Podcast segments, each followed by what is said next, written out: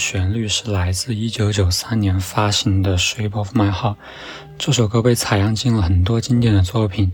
以这段旋律为例子，我们来试着做一个小实验，看看同样一段旋律用在不同风格的音乐里，它会产生什么样不同的反应。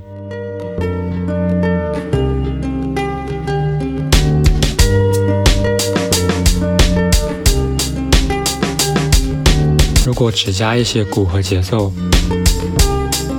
得到了一个非常经典的摇滚类型。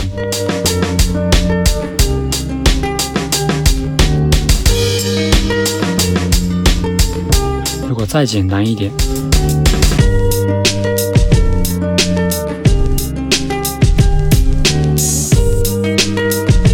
这是八十年代的经典 boom bap。这样单纯换鼓组好像没有什么意思，我们试试把旋律的顺序也改变一下。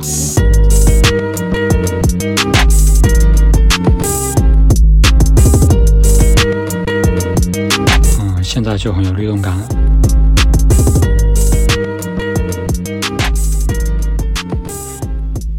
同样一段音乐，经过我的拼贴创作，它变得完全不同，但是它又是完全相同的。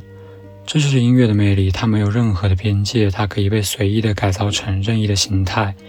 我们在一起听同一首歌，但是我们会有不同的感受，这些不同的感受汇聚在一起构成的，就是无声地带。